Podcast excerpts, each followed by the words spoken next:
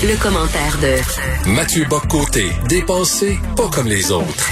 Alors, Mathieu, la CAQ a reculé concernant l'idée d'organiser un référendum sur la réforme du mode de scrutin, mais ça veut peut-être pas dire qu'ils ont enterré l'idée de réformer le mode de scrutin. Ça, on sait pas encore. Non, mais ça laisse quand même croire, vu la réaction des différents mouvements, des différents milieux, que cette proposition, qui était hasardeuse depuis le début, à mon avis, qui est une mauvaise idée, qui est une espèce de lubie euh, portée par une certaine mouvance qui a réussi à imposer cette exigence-là dans le débat public, mais qui n'est pas partagée par la population, qui est globalement satisfaite de son système démocratique, eh ben, peut-être est-ce qu'on est en train justement d'éviter cette réforme du mode de scrutin qui serait une mauvaise idée.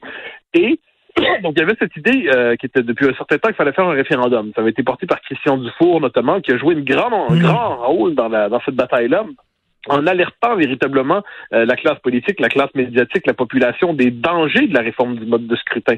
À quel point ça risquait d'entraîner une perte de pouvoir pour les francophones, ça allait nous entraîner une perte de pouvoir, de, de capacité d'agir collectivement pour notre gouvernement, ça allait entraîner un éparpillement de notre société dans une société déjà éparpillée. Il y avait mené toute une bataille autour de ça. Ça fait des années, en fait. Moi, je me depuis le début des années 2000, du four, chaque fois qu'on veut réformer le mode de scrutin, euh, se mobilise et puis alerte la population. Et là, il l'a fait avec un livre tout récemment qui était euh, ben, tout récemment, il y a près un an et demi, qui était d'une efficacité redoutable. Et là, ben, manifestement, il aurait été entendu. Donc moi, ce que je comprends de tout cela, c'est que la réforme du mode de scrutin n'aura tout simplement pas lieu. Évidemment, le, la mouvance qui le porte, ce projet-là, va continuer de militer. À, bon, c'est son, droit, mais le gouvernement du Québec, je crois, a une réaction de bon sens en se disant que notre situation, notre, notre ordre politique, notre régime politique est déjà relativement fragilisé, la situation des francophones est fragilisée, le, Québec est déjà en train de se casser, eh bien, il ne faut pas accélérer le mouvement dans une réforme qui serait faussement démocratique puis qui, dans les faits, euh, abîmerait notre capacité d'action collective. Mais toute l'idée de la proportionnelle, ça va tellement dans l'air du temps. Tu sais qu'aujourd'hui, les gens, par exemple, prenons les émissions de télévision. On voudrait, on voudrait que les émissions de télévision reflètent la composition démographique du Québec à la lettre. C'est-à-dire que s'il y a 1% de nains au Québec, il y aurait 1% de nains dans les émissions du Québec. S'il y a 1% d'unijambistes lesbiennes, il faudrait que ça se retrouve aussi. Fait que c'est ça, la proportionnelle, c'est il y a 1% des gens qui votent pour le parti des martiens, ben il y aurait 1% des... Ça va dans l'air du temps, là. Oui, c'est se sentir non représenté quand on a quand on n'a pas exactement notre petite opinion, notre petit segment. Euh, moi, j'entends quelquefois dire euh, pourquoi les souverainistes plus conservateurs n'auraient pas leur propre parti? C'est pas l'idée. L'idée, c'est pas de s'éparpiller infiniment idéologiquement. L'idée, c'est d'être capable de tenir ensemble une, euh, de tenir ensemble notre système politique, de tenir ensemble une société, d'être capable de gouverner, d'être capable de s'organiser. Et puis, si on se prive de cette capacité de décision politique, si on se prive de cette capacité d'action, puis on décide simplement que chaque petit segment de l'électorat doit être représenté, eh bien, en dernière instance, on ne se gouvernera plus et, diviser pour mieux régner.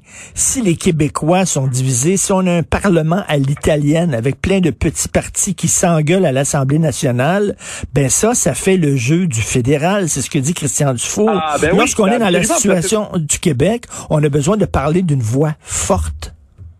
Oui, eh ben, absolument. Ça, c'est la. Je pense que l'argument principal de Dufour, c'est de dire qu'en dernière instance, on allait perdre en pouvoir politique au Québec. Les francophones allaient perdre en pouvoir politique. Le Québec allait perdre en pouvoir politique dans une illusion démocratisante, mais c'est pas la vraie démocratie. La démocratie, c'est demos et kratos. C'est le peuple et le pouvoir.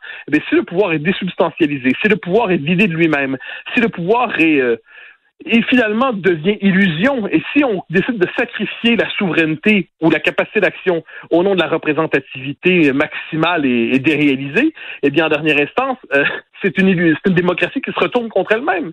Donc, le, que la CAQ, là-dessus, ça y a pris du temps quand même s'ajuster, à mon avis. La CAQ n'aurait déjà pas dû s'engager là-dedans, euh, mais là qu'elle mette le le frein, qu'elles disent, ben là, ça va trop loin, que, puis là, bon, il y a le prétexte de la pandémie, mais bon, si là, en politique, on cherche toujours le prétexte qui va nous permettre de, de couvrir ses actions, ça, c'est du calcul politique pour le meilleur et pour le pire.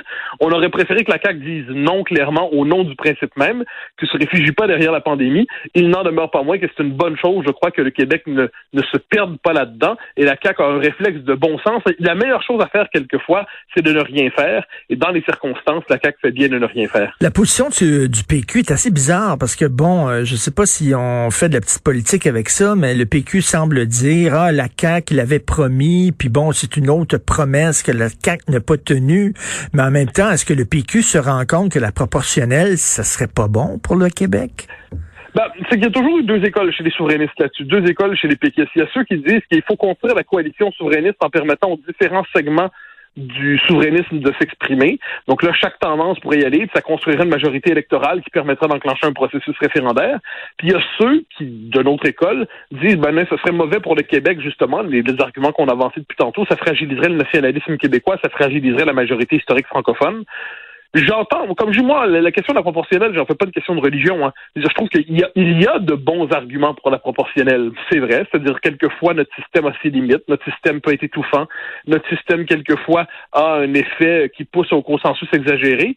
Mais, mais je pense qu'il y a plus de mauvais arguments pour la proportionnelle que de bons arguments pour la proportionnelle. Donc moi, ceux qui sont favorables à ça, je pense pas que c'est pas, pas des martiens. C'est euh, ils ont une, une, option qui est légitime, qui est compréhensible, mais je pense qu'au final, pour peu qu'on décide pas de mettre de religion dans le système électoral, eh bien, le système électoral qu'on a, qui a été validé par l'histoire, qui a été marqué par l'histoire, qui porte cette histoire et qui, de ce point de vue, a, a l'avantage de la tradition, euh, fonctionne mieux. Mais moi, bon, moi, je, mais c'est vrai, le Parti québécois, globalement, en ce moment, il est favorable à la réforme du mode de scrutin, comme c'est souvent le cas des, des tiers partis qui croient être capables de s'inscrire durablement dans le système politique en, en, s'y trouvant une niche plutôt qu'en redevenant potentiellement majoritaire. Mais monsieur, madame, tout le monde, on a voté pour un gouvernement majoritaire qui est la CAQ qui, qui reçoit encore, malgré certains peut-être ratés du gouvernement, là, euh, qui, qui, qui est encore appuyé par 70% des Québécois. Je pense que monsieur, madame, tout le monde, je leur demande dans la rue, est-ce que vous trouvez que le, le mode de scrutin doit être Euh, les Anglais disent, if it ain't broke, don't fix it. Ouais, ben voilà, je pense qu'il y a derrière ça, il y a toute une mouvance qui, euh, qui est un peu usé, cela dit, qui, euh, qui vient de ceux pour qui qui n'acceptent pas l'idée qu'un système soit porté par le poids de l'histoire, hein, que la, la tradition n'est pas suffisante, il y a toujours le, le mythe, on va tout reconstruire euh, sous le mode du contractualisme intégral, on va tout reconstruire dans le planifier dans le moindre détail. Eh bien non, quelquefois un système avec ses contradictions et ses limites qui été validé par l'histoire, qui est porté par une tradition démocratique auquel les gens sont habitués, qui permet de former des gouvernements qui savent gouverner, qui permet aux francophones d'être euh, de, de, de, le cœur du système politique. Bon, mais moi, je ne vois pas de. Je, pense, comme dit, ce sont des arguments. De, j'accepte d'entendre les autres. On n'est pas ici, je pense, devant une question de de religion, de philosophie politique profonde, de, de vision incompatible de l'existence. On fait juste voir c'est quoi le meilleur système. Et puis nous, finalement, mmh. quand on peut changer, c'est le moins qu'on puisse dire au fil du temps. Il nous a bien servi comme peuple. Et euh, Mathieu, en terminant, comment on se sent quand on est un people? Parce que les gens qui nous écoutent, OK, vous savez que Mathieu a fait tous les journaux, les radios, tout ça. Mathieu est dans le Paris Match.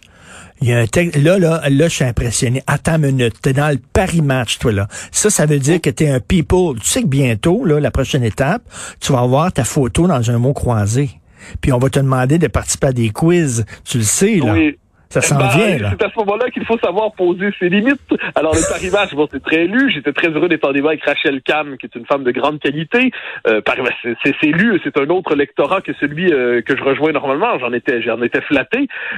Pour, ce qui est de la participation au quiz, euh, comme je, comme j'aime dire, je, à la manière de souverain capricieux, je refuserai ce plaisir à ceux qui m'aiment bien. Donc, euh, je, je pense que je serais plutôt mauvais dans un quiz. Je serais insupportable. Je voudrais argumenter avec l'animateur. Je, je pense que c'est à ce moment-là que je trouverais mon, euh, mon échec final. Donc, je me tiendrai loin des quiz, mais cela dit, j'étais quand même flatté de savoir que, que le Paris Match s'intéressait à mon, euh, à mon travail. Donc, du, du point au Paris Match, en passant par Marianne, le Figaro Magazine et quelques autres magazines plus spécialisés, des revues plus spécialisées, de Sud Radio à, à France 5, en passant par Europe 1 et France Culture.